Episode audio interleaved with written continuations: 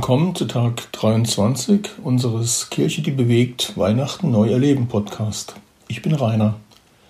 Bei allen Besonderheiten, die Weihnachten dieses Jahr so zu bieten hat, es gibt bei allen Einschränkungen doch noch einige konstante Dinge, auf die man sich verlassen kann. Zum Beispiel das Abendessen an Heiligabend. Was gibt es bei dir? Traditionell saarländisch Würstchen mit Krummbeersalat?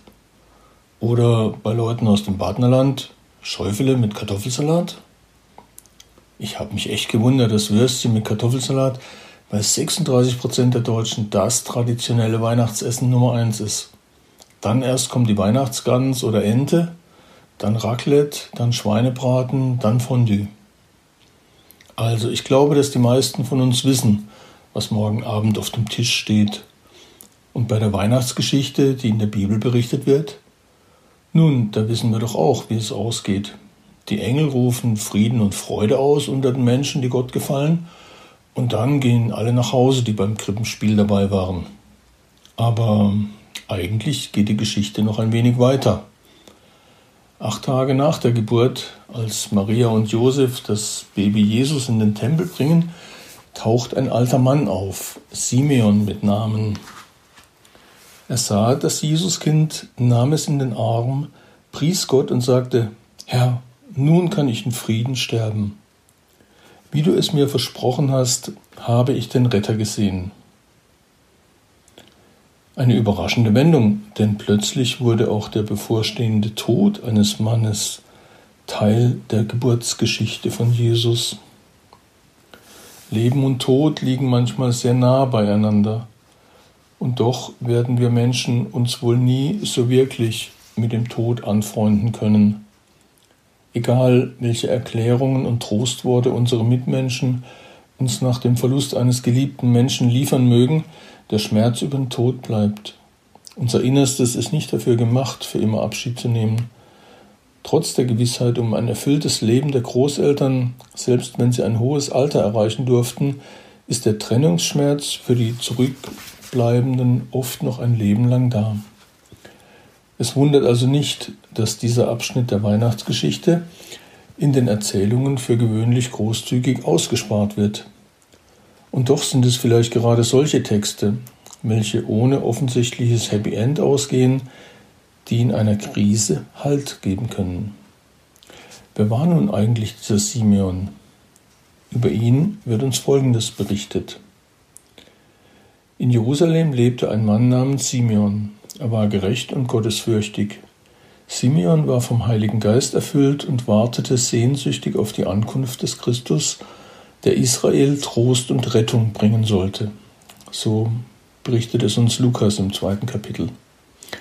Der Trost Israels war sozusagen ein Titel für Jesus und ist zurückzuführen auf den Propheten Jesaja.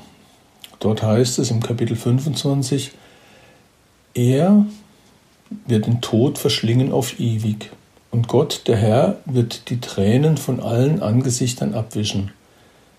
Das ist der Herr, auf den wir hofften. Lasst uns jubeln und fröhlich sein über sein Heil.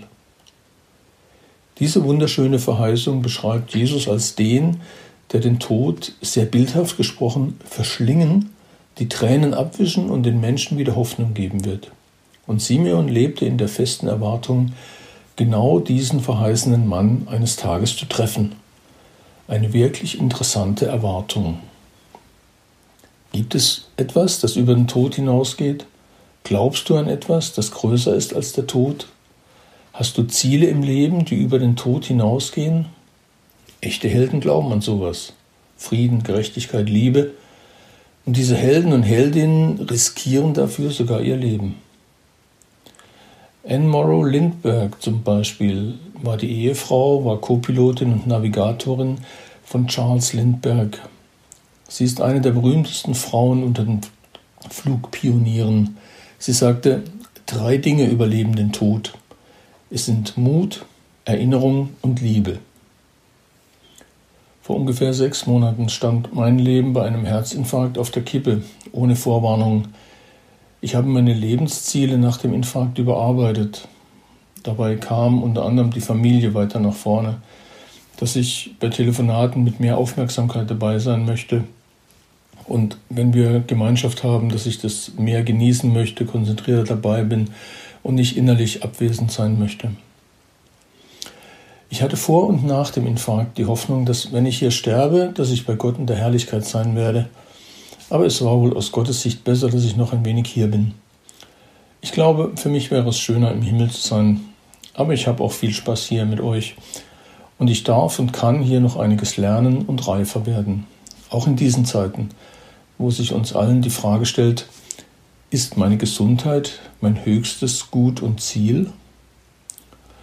Wir alle wollen ja gesund sterben, aber gibt es nicht noch wichtigere Dinge? Wie siehst du den Sinn deines Lebens? Für Simeon war es eine Vorbereitung auf den Messias, auf Jesus. Und damit verbunden war für ihn die Erwartung, dass der Messias das Heil bringen wird, Frieden, Freude, Gerechtigkeit. Diese Werte trugen ihn über den Tod hinaus. Auch ich finde diese Werte noch wichtiger als Gesundheit. Ich bin kein Held. Und wenn ich Schmerzen habe, dann oh, lieber nicht. Und bisher war Gott sehr gnädig mit mir an dem Punkt. Aber auch wenn ich mal krank bin, so eine richtige Männergrippe oder so, dann kann ich zumindest manchmal noch lachen.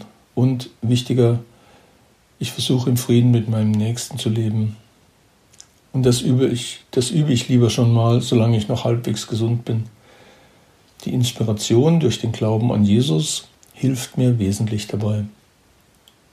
Detlef Fleischhammel, ein evangelistischer Autor, sagte, Niemand ist zu alt, um die guten Wege zu gehen, die Gott ihn führen will. Niemand ist zu alt, um die guten Wege zu gehen, die Gott ihn führen will. Es sind noch zwei Tage bis Weihnachten. Heute ist ein guter Tag, sich vom Glauben beleben zu lassen. Wir wollen gemeinsam Weihnachten neu erleben.